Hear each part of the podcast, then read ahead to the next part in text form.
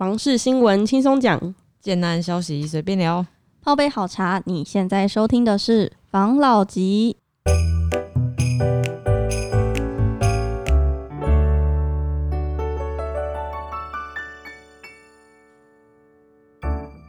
关心你的房事幸福，我是房老吉。我是大院子，我是茶汤会，我是五十岚。好了，我们今天来聊聊，就是现在大家买房嘛，一定最关心，呃，第一，你就是自己有没有能力买得起，没错，然后再关心可能银行的利率啊、利息啊、贷款等等的条件嘛，没错。那第三要关心的，当然一定是房子究竟是会涨还是跌。那根据大家所关心的事情，我们今天来做一个讨论啊，因为刚好有看到几则新闻嘛，没错。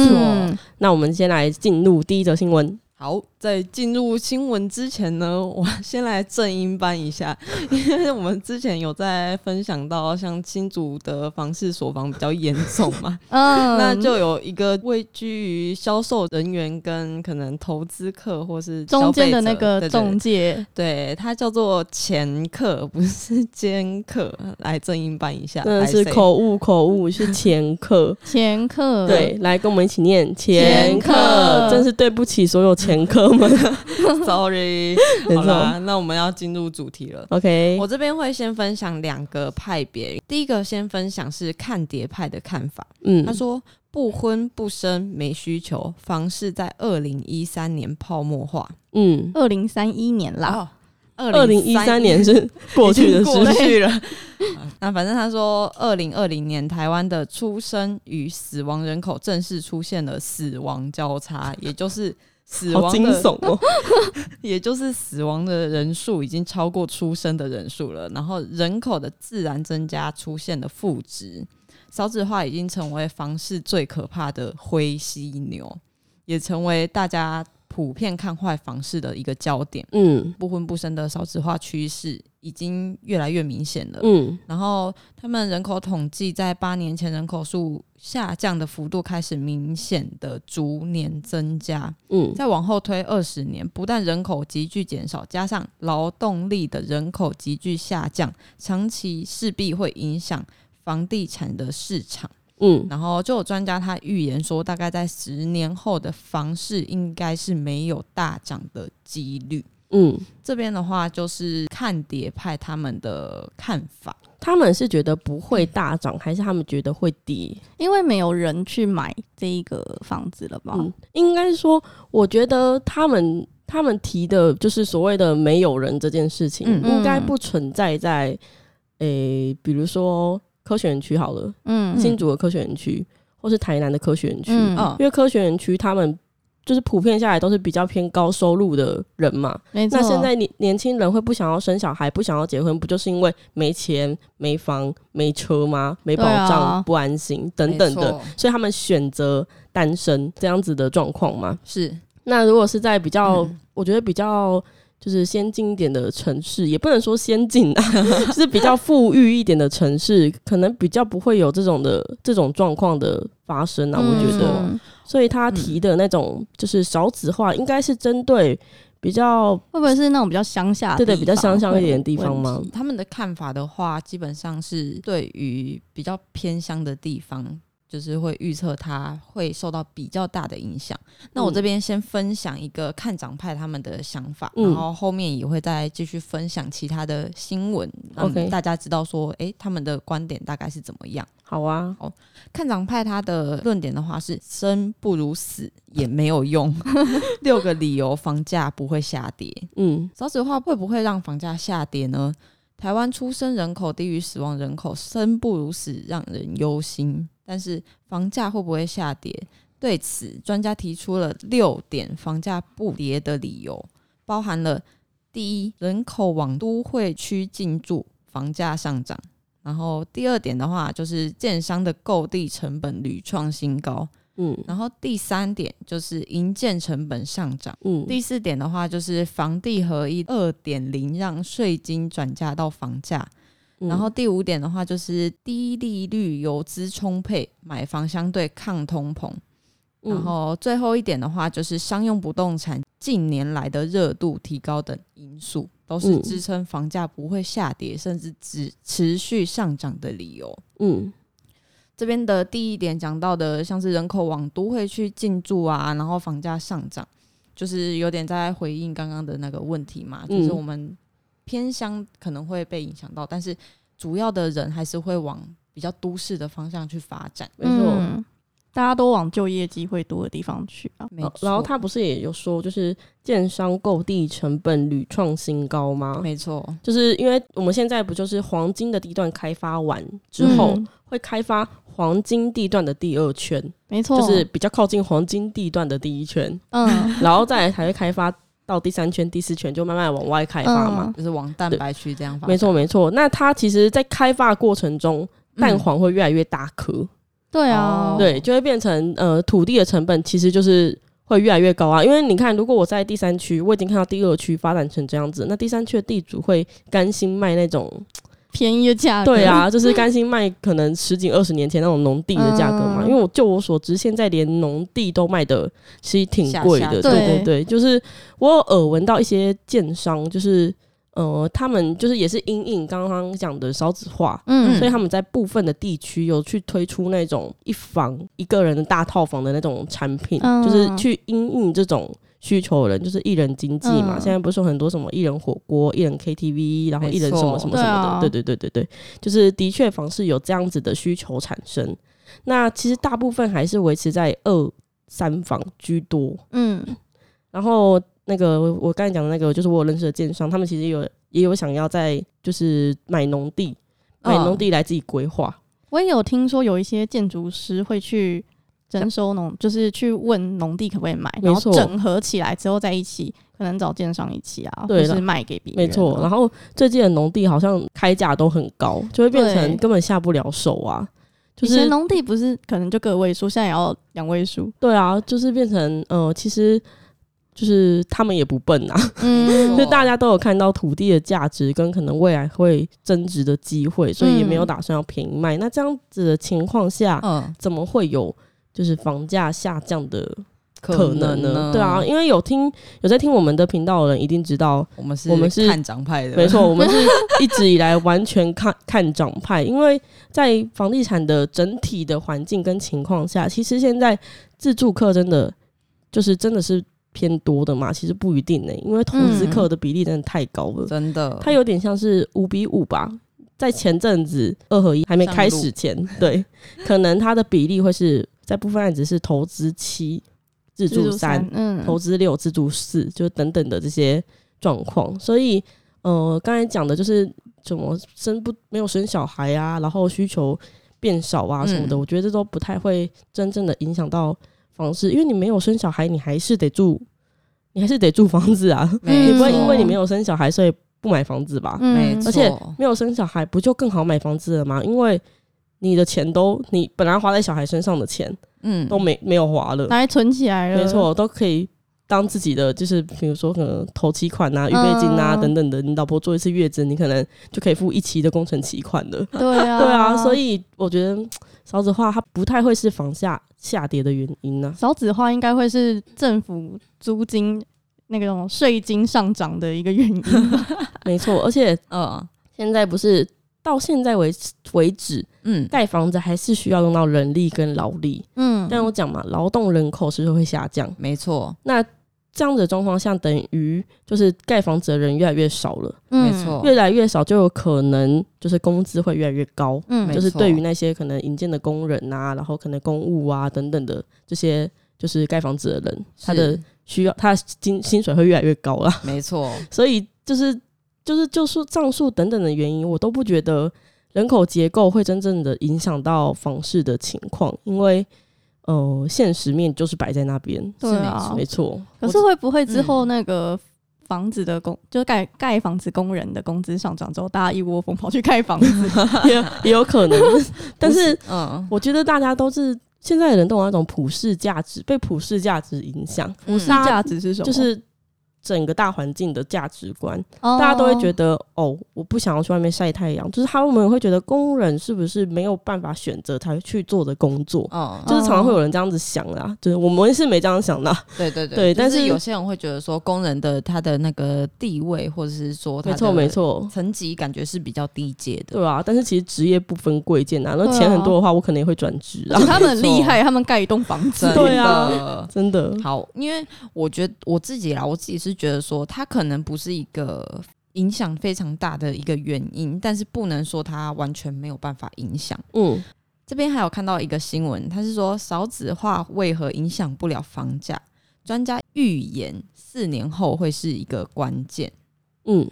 这边先看到一个我们目前人口成长的表格，在二零零四年的时候，我们人口的成长率是零点三七趴，然后到了二零二零年是负的。零点一八帕，这是目前的人口负成长。像是现在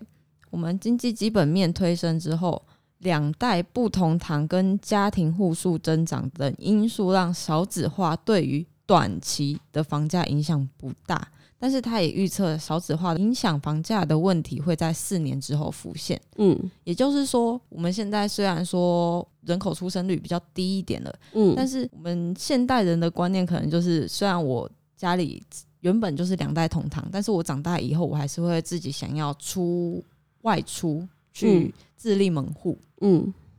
所以就变成说我可能。每个家庭的人口数减少了，但是总体的户数还是增加的，嗯的这种情况，所以目前对于短期的市场来说，它比较不会有这么大的影响。嗯，所以专家是认为，在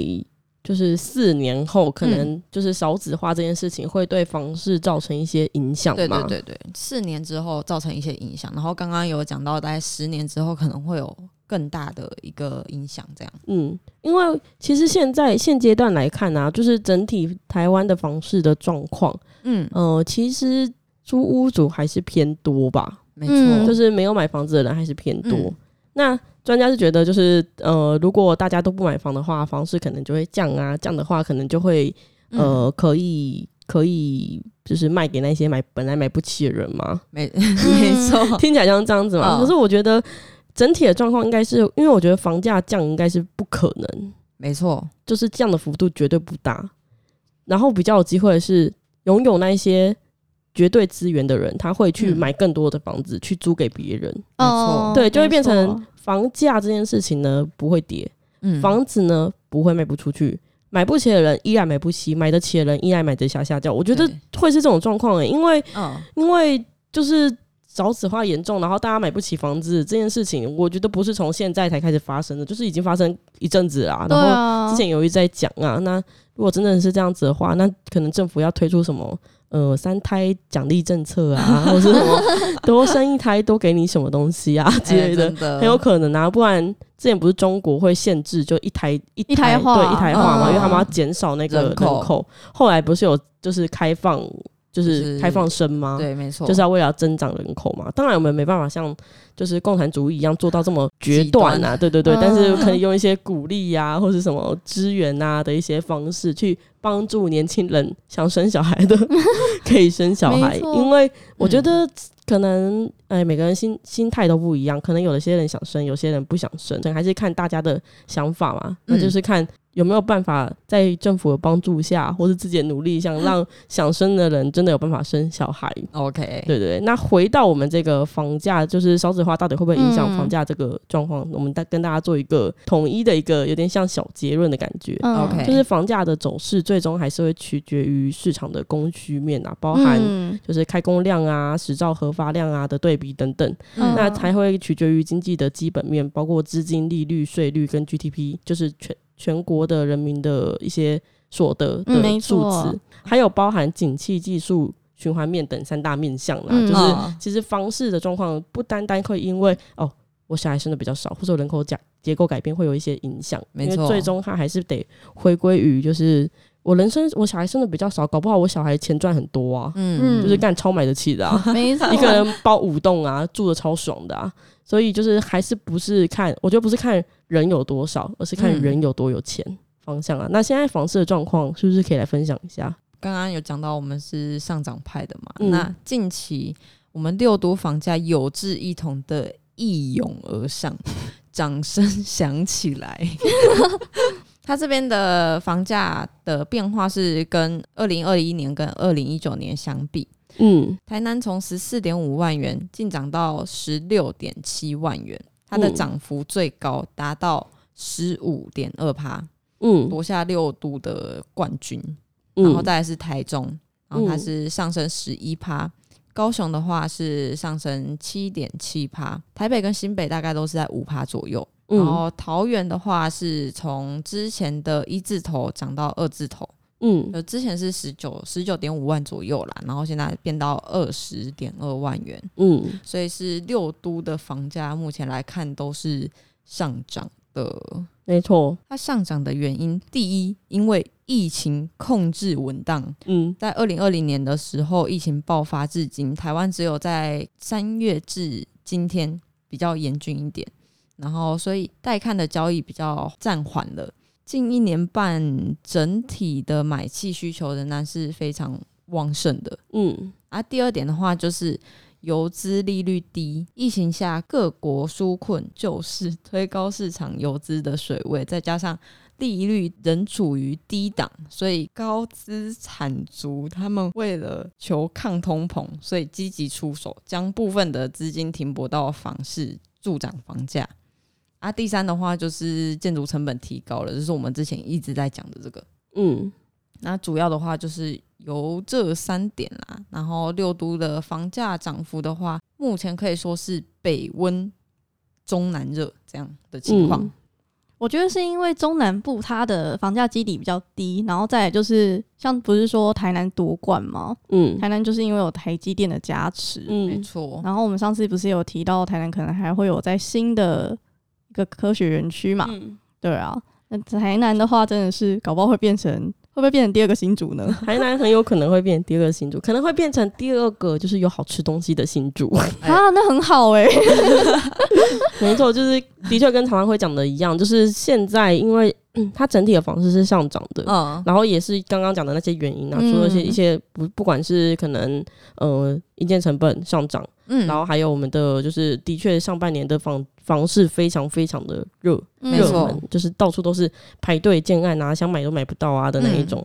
然后还有就是地合一二点零的那个税，应该也有一点点影响了。嗯，然后的确整体的房市上涨，就是因为刚刚诸多的原因嘛。没错，除了台湾这边的情况，也来。看大家分享一下，像是美国那边的情况。美国最近很常在新闻出现，哎，真的，现在低利率的环境让大家都可能想要就是往房市这边发展吧。嗯，这则新闻它是说抢房抢翻了，美国的房价在飙历史的新高。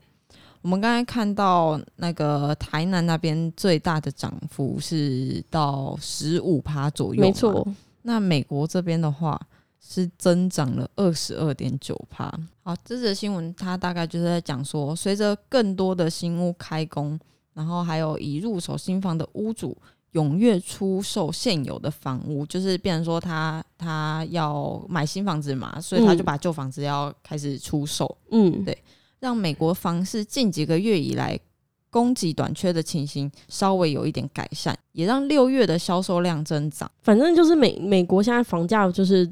在上涨嘛？没错，而且我有听说他们现在都捧着现金去买房，而且你如果没有现金的话，你靠银行贷款，你可能还会来不及，你还要审核那个时间。没错，所以他们现在房子是用抢的。没错，但就是听起来，就是美国之前是没有什么供给量的，是突然有一波供供给量来，所以大家就去抢着买那个房子。就像是饿很久的狼，然后突然有一块大很肥美的那种大鸡腿肉，他就会去抢，大家都会去抢着要去吃那个鸡腿肉，而且一样的感觉。而且那时候拜登上任的时候，他有提出一个购物计划，就是它里面的这一个政策是有包含提供首购族一万五千元美元的税负减免，嗯，所以他们就可以用这一笔资金支付头期款或者其他的费用，其实还是蛮帮助他们想要买房子的人。可是，像是刚刚说，他们捧着要捧着现金去抢房，嗯，是不是因为他们是就算我今天有可能政府的